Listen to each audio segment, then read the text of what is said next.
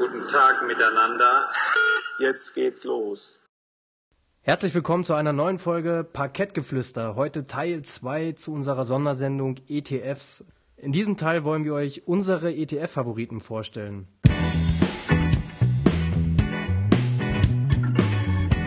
Ja, zunächst einmal müsst ihr für euch klären, welche Anlagestrategie ihr verfolgen wollt.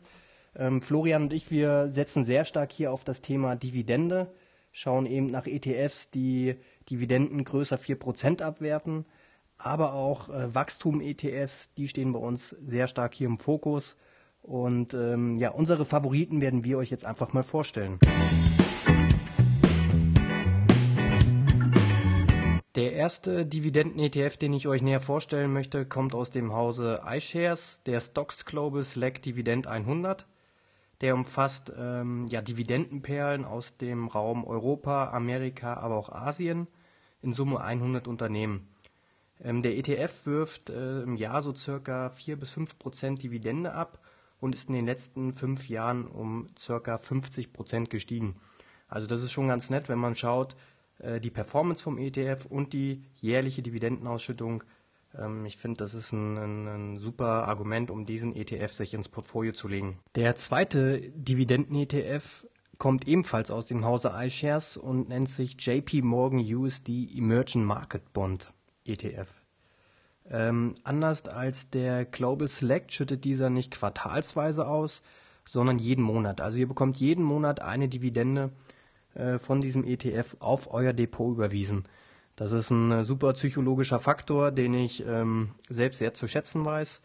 Ähm, der ETF hat ansonsten in den letzten fünf Jahren ähm, circa 20 Prozent zugelegt, wächst nicht ganz so stark wie dieser Select Dividend 100, ähm, ist trotzdem, denke ich, als ETF äh, mit Fokus Dividende eine sehr nette Beimischung. Ein weiterer ETF mit dem Fokus Dividende kommt aus dem asiatischen Raum und ist so ein bisschen äh, dein Favorit, Florian. Ähm, ich glaube, da kannst du noch mal ein bisschen was zu sagen. Ja, ja, klar. Das ist mein Lieblings-ETF. Jetzt nicht, weil er so performant ist, sondern weil die Dividende echt sehr, sehr nett ist. Also ich glaube, dieses Jahr gibt es fast fünf Ausschüttungen und insgesamt kommen wir da fast auf sieben Prozent.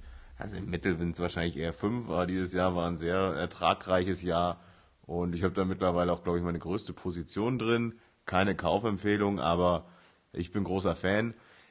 Nachteil ist, dass der sehr bankenlastig ist, versicherungslastig, so australische Versicherungen, also alles Aktien, in die man jetzt vielleicht selber nicht investieren würde, aber als nette Beimischung sicherlich interessant.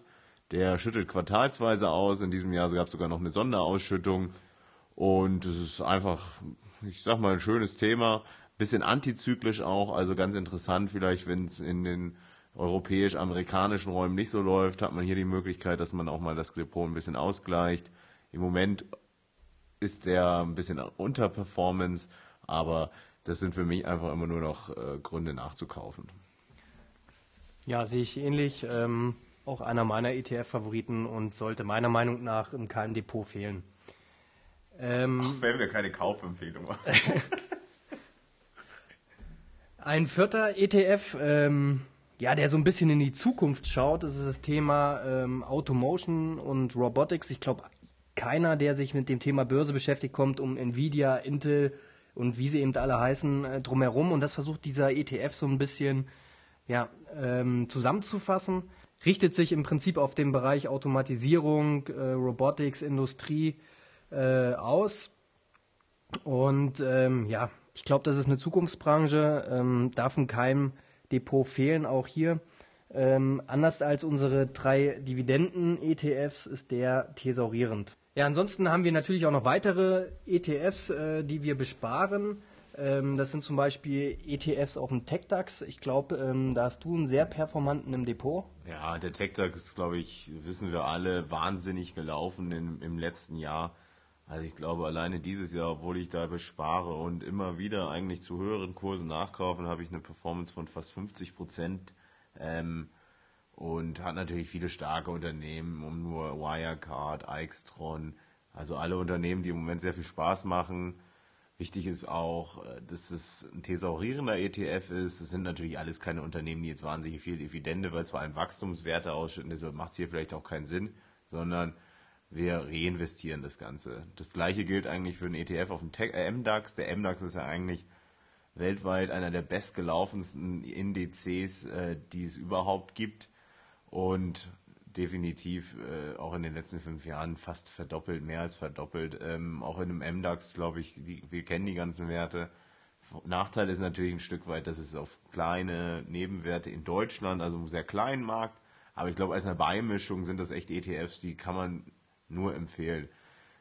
Jetzt weiß ich nicht, ob im Moment der richtige Einstiegskurs ist, weil die natürlich schon wahnsinnig gelaufen sind. Das muss jeder für sich selbst entscheiden, ähm, weil wir ja natürlich schon eine starke Marktperformance hatten. Wartet man hier auf den Rücksitzer, nutzt man vielleicht eine kleine Einstiegsposition und kauft bei Rücksetzern nach. Also das ist jedem selbst überlassen, aber diese beiden äh, Indizes sind wahnsinnig gelaufen. Ähm, wie es mit dem Klassiker aus, den MSCI World? Hast du auch den im Depot oder sagst du, du versuchst das eher nach den einzelnen Regionen, dir dort ETFs auszusuchen? Also ich selber habe den MSCI World nicht, nutze den aber, um für meine Eltern und meine Freundin das anzusparen, weil die haben eigentlich überhaupt keine Lust, sich mit dem Thema Aktien und Börse zu äh, befassen. Und für die ist es einfach der beste Weg, den Einstieg in die Aktienwelt oder in die, ich sag mal, Wertanlagewelt an der Börse äh, zu bekommen. Hier muss man sich wirklich um gar nichts kümmern. Da ist wirklich jedes Unternehmen drin, was irgendwie Rang und Namen hat. Der MSCI World ist ja auch immer oft der Vergleichsindex oder der Vergleichs, das Vergleichsmaß für jegliche Art von Performance. Ähm, über die letzten Jahre auch super gelaufen. Natürlich ein bisschen, da viele Blue Chips drin sind, ein bisschen starrer vielleicht.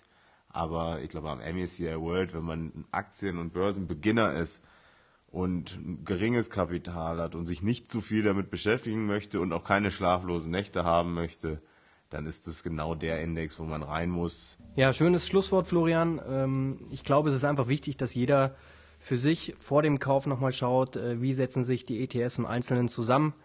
Ähm, bekomme ich bei meiner Bank, bei meinem Broker hier Vergünstigungen beim Kauf?